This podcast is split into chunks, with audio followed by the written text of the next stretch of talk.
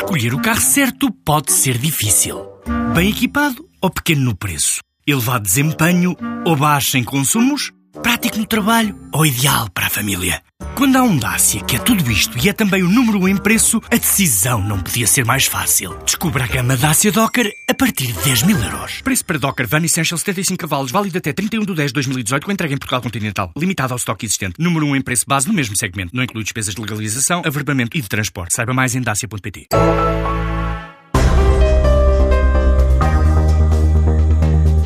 Ter uma empresa ou um negócio vai mais além do que o simples lucro. Hoje vamos falar de sustentabilidade. Há 10 anos realizou-se a primeira edição do Green Fest no Estoril. Já foi alargado até Braga e continua a chamar a atenção para a necessidade das empresas olharem para além do lucro. E, efetivamente, a última linha não é só económica e, portanto, há que ter em linha de conta também o impacto ambiental, o impacto social e o impacto cultural que as ações de uma determinada empresa um, e, têm.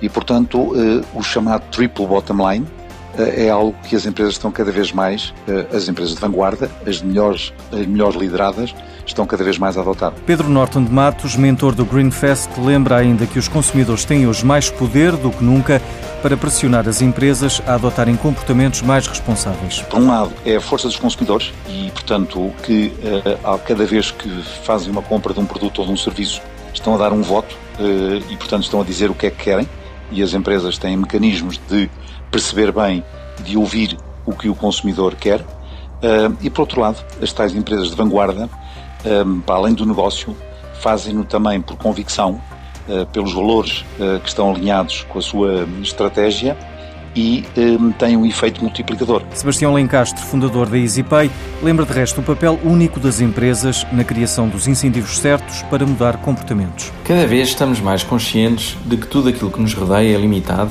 e por isso deve ser preservado e desejavelmente partilhado.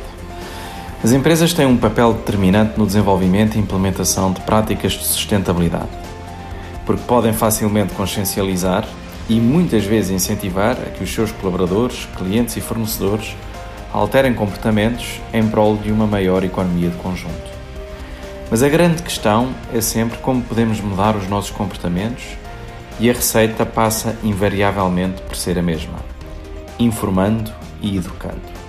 Foi desta forma que passámos a usar o cinto de segurança no carro ou que sabemos que se bebermos não podemos conduzir. Mas a grande vantagem deste nosso tempo é que esta educação e informação também é feita por todos nós, seja nas redes sociais ou participando em eventos como o Greenfest. Há empresas portuguesas que há muitos anos implementam políticas de sustentabilidade. É com imenso orgulho que vemos a Galp com um extraordinário terceiro lugar mundial no Índice de Sustentabilidade Dow Jones, na categoria de energia. Estar nos primeiros lugares está ao alcance de todos, Apenas temos que começar e depois procurar e implementar práticas de excelência em tudo o que fazemos. E depois de Nova York, Babel, a plataforma portuguesa de tradução como serviço, decidiu abrir o segundo escritório nos Estados Unidos, em São Francisco. A aproximação a grandes clientes empresariais foi decisivo para a escolha da cidade norte-americana.